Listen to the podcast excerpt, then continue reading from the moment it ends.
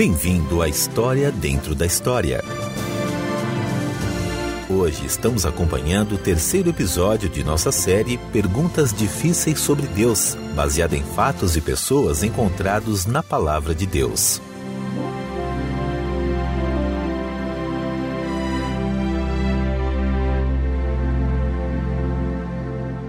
Se você for como a grande maioria de nós, provavelmente já observou que o mundo está repleto de homens e mulheres que vivem em circunstâncias difíceis, lutando todos os dias para sobreviver e oferecer comida e abrigo para suas famílias. A pergunta que eles fazem não é o que vou jantar nesta noite, mas quando vou conseguir comer de novo? Para os muitos que diariamente enfrentam tais questões básicas de sobrevivência, falar sobre Deus e seu maravilhoso plano para a nossa vida não fará qualquer sentido. A experiência parece ensiná-los que se Deus de fato existe, ou ele não está sabendo, ou não dá a mínima para a situação deles. A pergunta válida que eles fazem é esta: Deus ao menos sabe quem eu sou? Querido amigo, se você alguma vez já fez uma pergunta como essa, tenho boas notícias para você. Deus não apenas sabe quem você é, mas ele conhece você intimamente desde antes do dia em que você nasceu. Na palavra de Deus, lemos sobre ele. Tu criaste o íntimo do meu ser e me teceste no ventre de minha mãe. Todos os dias determinados para mim foram escritos no teu livro antes de qualquer deles existir. Junte-se a nós enquanto ouvimos o terceiro episódio de nossa série Perguntas Difíceis sobre Deus. Este drama está baseado em fatos e pessoas encontrados na Palavra de Deus. Quando Jesus me chamou para deixar a oficina do meu pai e segui-lo, para ser seu discípulo, meu primeiro impulso foi de, de rir. Pois veja, Jesus era um rabi, um mestre religioso. Eu, por outro lado, não era nada religioso. E pior, um grande cético. Ele era uma estrela em ascensão junto às multidões, pregando boas novas e realizando milagres por onde quer que fosse. Eu era um pobre e mal-sucedido comerciante de couro que nem ao menos acreditava em Deus. E ainda assim, por alguma razão que não compreendia naquela época, venci aquele primeiro impulso, deixei meu pai e segui Jesus, me tornando um de seus doze discípulos. Bem, uh, esse foi um dia cheio. As coisas são sempre assim, tão agitadas por onde Jesus passa? Sempre. É, algumas vezes as coisas não são tão divertidas quanto foram hoje. Divertidas? Você acha que o dia de hoje foi divertido? Bem, sim, na verdade, achei. Você achou que discutir a manhã inteira com líderes religiosos e depois tentar conter uma multidão fedorenta e faminta durante a tarde toda foi divertido? Tomé, até você tem de admitir que o que aconteceu hoje foi um milagre. Sim, sim, eu admito isso. Jesus alimentou milhares de pessoas com apenas cinco pequenos pães de cevada. E dois peixes. E dois peixes, sim. Mas no que me diz respeito, tudo foi arruinado por aquela multidão impaciente. Aquele monte de mãos uh, se esticando, toda aquela gente pegando e enfiando comida dentro da roupa, reclamando, puxando e empurrando. Ah, aquilo foi nojento. E mesmo assim ainda sobrou comida suficiente para encher 12 cestos cheios. No final, todo mundo ficou satisfeito. E tem mais. Depois de se fartar, aquela multidão imunda simplesmente largou tudo no lugar onde estava sentada e seguiu Jesus subindo a montanha, todos se empurrando, tentando chamar a atenção dele. E aquela sujeira sobrou para nós limparmos.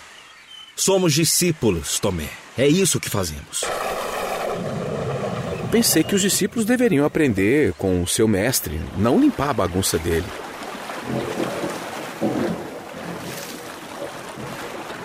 Vamos lá, homens. Chega de reclamações. Pedro. Felipe está certo. Não quero mais ouvir reclamações. Agora, para o barco.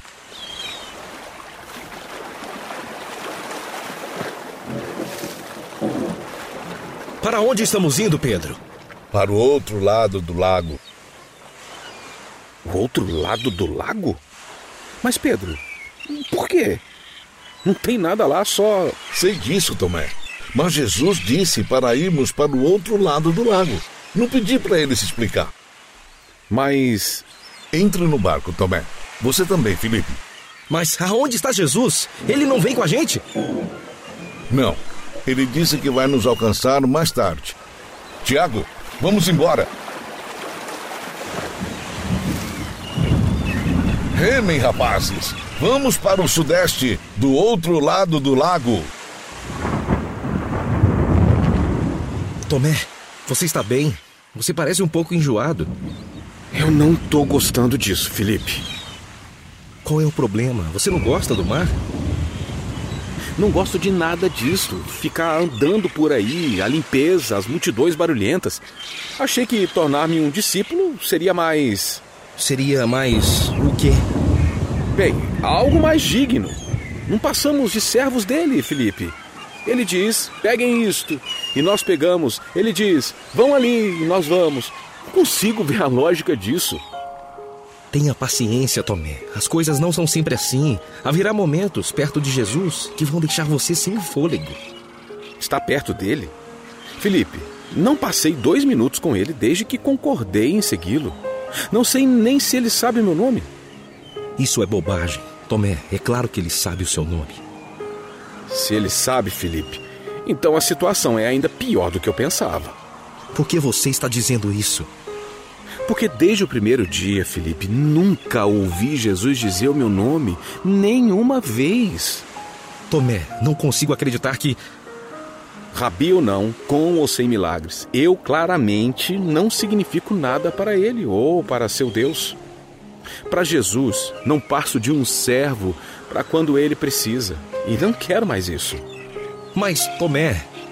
Tô falando sério, Felipe. Tô farto. Quando chegarmos ao outro lado do lago, vou dar um jeito de voltar para casa.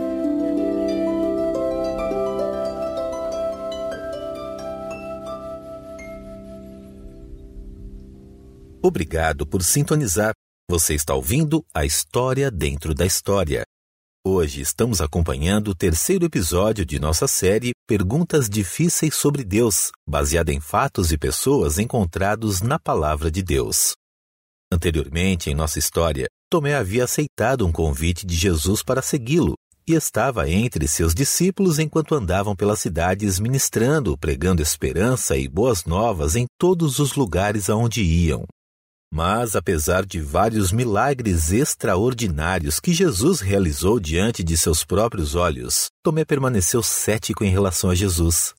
Pois veja, Tomé não tinha certeza se acreditava em Deus. E mesmo que Deus existisse, Tomé não acreditava que Deus ou seu mensageiro Jesus se importassem com ele. Ouça agora a continuação de nossa história. Tomé, você está bem? Não, não estou. Tomé, sei que você está desconfortável aqui nesta tempestade, mas as coisas não estão tão ruins quanto parecem agora.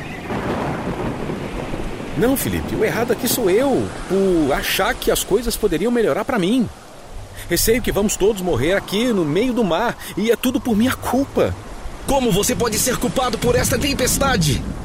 Sou amaldiçoado. As coisas nunca dão certo para mim. Do que você está falando? Desde que me entendo por gente, tudo só tem dado errado na minha vida. A morte da minha mãe quando eu era bem pequeno, uma vida inteira de pobreza, a crucificação de todos os meus irmãos pelos romanos, a religião forçada goela abaixo por meu pai e meus tios. Felipe, nada do que pus a mão ou participei acabou bem. E agora é isto. Fui um tolo por achar que as coisas poderiam ser diferentes para mim. Mas Tomé, as coisas mudaram para você. Como você pode dizer isso? Aqui estou eu, supostamente um discípulo do Rabi Jesus, prestes a morrer no mar, e ele nem ao menos sabe quem eu sou. Você está errado, Tomé. Jesus procurou você e o chamou pelo nome. Ele se importa com você tanto quanto se importa comigo ou qualquer um destes que estão neste barco. Então por que ele nos mandou para cá? Para morrermos aqui?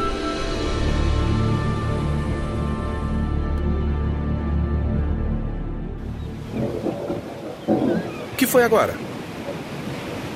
Pedro! O que está acontecendo? Alguém, alguém está vindo. Alguém está vindo para nos resgatar? Alguém está se aproximando em outro barco. Não, é alguém andando sobre a água. Coragem! Sou eu! Não tenham medo.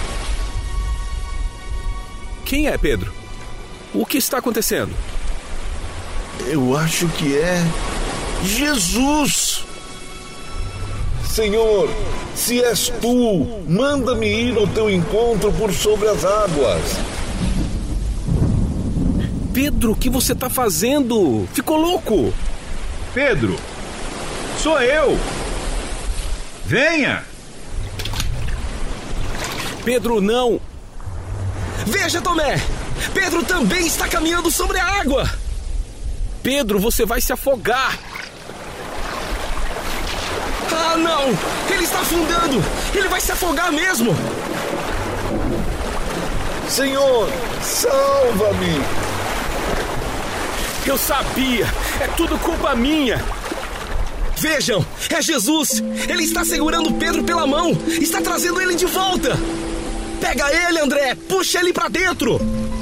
Homem de pequena fé. Por que duvidou? Pedro vai ficar bem?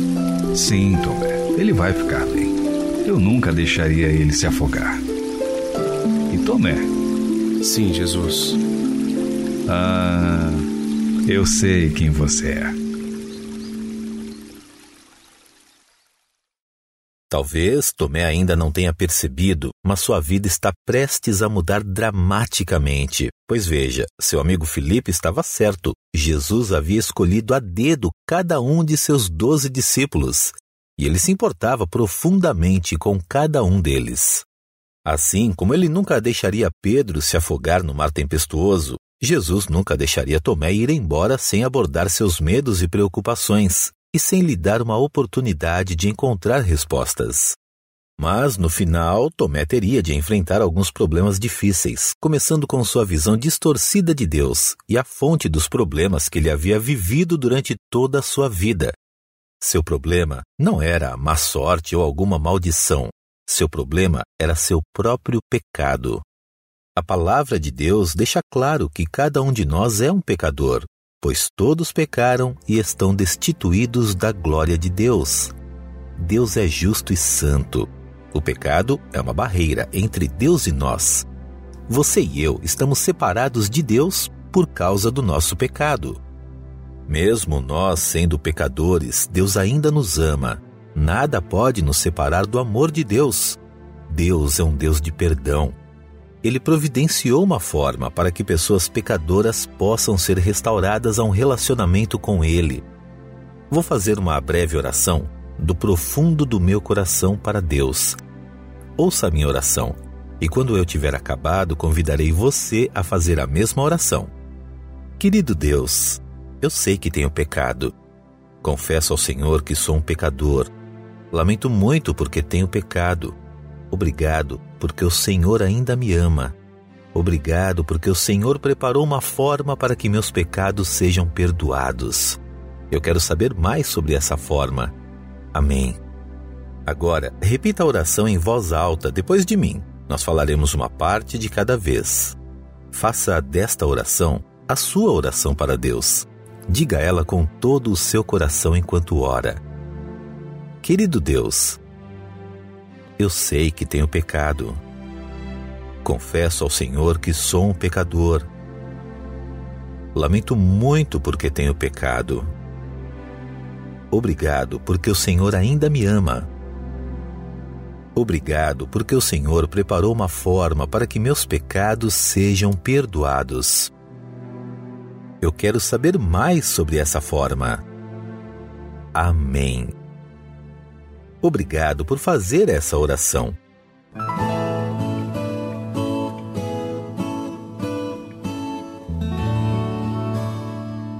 O drama disse que Jesus alimentou milhares de pessoas com alguns pães e um pouco de peixe. Isso é impossível. Como ele fez isso? Jesus tem todo o poder e pode fazer qualquer coisa. Isso foi certamente um grande milagre. Na verdade, a palavra de Deus nos diz que ele alimentou milhares de pessoas em duas diferentes ocasiões. O drama também disse que Jesus caminhou sobre a água. Isso é verdade? Sim, é verdade. Esse foi outro milagre que Jesus fez. Deus realmente sabe quem eu sou? Sim, Deus conhece você pessoalmente. Ele sabe tudo sobre você. A palavra de Deus diz que ele até sabe o número de fios de cabelo em sua cabeça. Essa verdade é muito reconfortante para mim. Saber que o grande Deus do universo conhece a mim e aos problemas que enfrento. Deus se importa com o que acontece comigo? Deus ama você. Está muito preocupado com cada detalhe da sua vida. Ele se importa com o que acontece a você. A palavra de Deus diz lá em 1 Pedro 5,7: Lancem sobre ele toda a sua ansiedade, porque ele tem cuidado de vocês. E diz novamente em Salmo 55, 22, entregue suas preocupações ao Senhor e ele o susterá. Deus tem um plano para a minha vida? Sim, Deus tem um plano para a sua vida. Ele deseja que nós sigamos a Jesus e o obedeçamos, e ele tem um plano para cada passo da sua vida a cada dia. Como posso saber qual o plano de Deus para a minha vida? Em primeiro lugar, a pessoa precisa confiar em Jesus como Salvador e fazer um compromisso de segui-lo. Então, a cada dia, orar a Deus e pedir que Ele dirija a sua vida naquele dia. Para a maioria de nós, o plano de Deus é uma experiência diária que descobrimos à medida que vivemos a cada dia, em vez de repentinamente vermos um grande cronograma de nossa vida em detalhes. O drama falou sobre ser um discípulo. O que é um discípulo? A palavra discípulo basicamente significa um aprendiz. Jesus chamou certos homens para segui-lo e aprender com ele. Eles ficaram conhecidos como seus discípulos. Posso ser um discípulo de Jesus hoje? Claro que sim. Ser discípulo de Jesus significa segui-lo e aprender dele por meio da leitura da palavra de Deus e da oração. No próximo programa, saberemos mais sobre a forma que Deus preparou para que nossos pecados sejam perdoados. O próximo episódio será outro drama sobre uma pergunta difícil sobre Deus.